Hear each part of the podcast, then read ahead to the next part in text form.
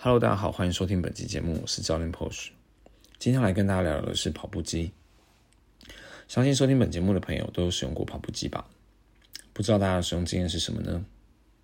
跑步机的原理其实很简单，就是跑步机当中有一个电动马达，它会带动跑步带的输送跟前进。大家有没有想过，在跑步机上跑步跟一般的平面道路上跑步究竟有什么不同呢？首先，我们来分析一下跑步动力学。当我们想要试图改变身体重心向前进的时候，我们会跨出一只脚。当我们的单脚着地的瞬间，我们会对地面产生一个作用力，而这个作用力的来源是我们的臀大肌跟腿后腱肌群。当我们推蹬地面之后，从地面获得反作用力，从而向前推进，改变身体重心。而在跑步机上，这样的一个情况会有些不同。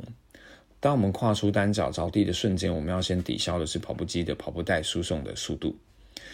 而在这个过程之后，我们想要启动臀大肌跟腿后腱肌群对跑步带产生作用力的同时，会被跑步带的输送带速度给抵消掉。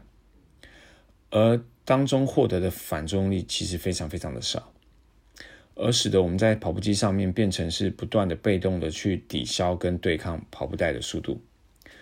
呃，大家不知道有没有个经验，就是跑步机跑完以后，你的大腿前侧股四头肌非常的酸。呃，原因会在这里。甚至有些人的股四头肌肌力比较弱的情况下，呃，长时间跟长距离的累积之后，他的膝盖变得很不舒服。呃，有些使用者的对策是会调整一些坡度上来。呃，透过坡度的一个改变哦，来增加臀大肌跟腿后腱肌群的参与，呃，或减少膝关节的垂直冲击压力。呃，当然这是一个对策，但能够改变的情况还是有限。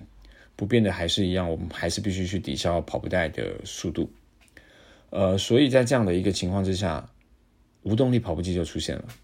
无动力跑步机它并没有电动马达，所以它就是一个单纯的跑步带跟滚轮的情况。来产生呃跑步带的动力循环，而我们的人体在上面进行跑步的时候呢，我们可以有效的对跑步带产生作用力，而跑步带虽然还是会有一点速度产生，但我们可以在当中获得更多的反作用力，而使得身体可以自然而然的改变重心向前进，这跟我们在一般平面道路上跑步的状态就会更加的接近，而由于这个跑步机没有动力马达的情况之下。所以，所有的速度产生都透过了我们的臀大肌跟腿后腱肌群来进行，所以这是一个比较接近真实自然的跑步动力学的一个状态。而无动力跑步机也正是因为如此而设计的。呃，相信有些人会用手放在扶手上面哦，来去减少跑步机上的这个呃不适应的感觉哦。当然，在一开始的时候，你可以透过这样的方式来取得平衡跟稳定。可是，当速度越来越快的时候，你的双手如果不能够参与在这个跑步的动作当中，你会失去平衡。想象一下，如果你把双手插在口袋里面跑步的话，你一定跑不快，而且很容易跌倒。所以呢，在跑步动动作上面来说的话呢，呃，一个良好的跑步动作应该会是有一个自然的双手摆臂，然后加上左右脚的轮流向前进。那跑步机其实不是一个不好的东西。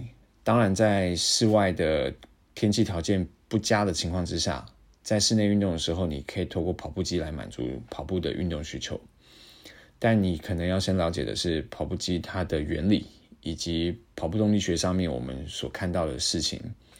那选择你觉得适合的跑步方式，以及充分的热身，并且要强化你的下肢肌肉的肌力跟耐力。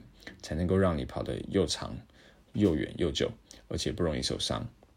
当然，如果你有一个好的教练，能够在你的身旁告诉你如何能够训练你的下肢肌力跟肌肉，而慎重跟呃正确的使用你的跑步设备，我想你的运动成效就会更好。以上就是我们本集的节目内容，希望你会喜欢。我们下次再见。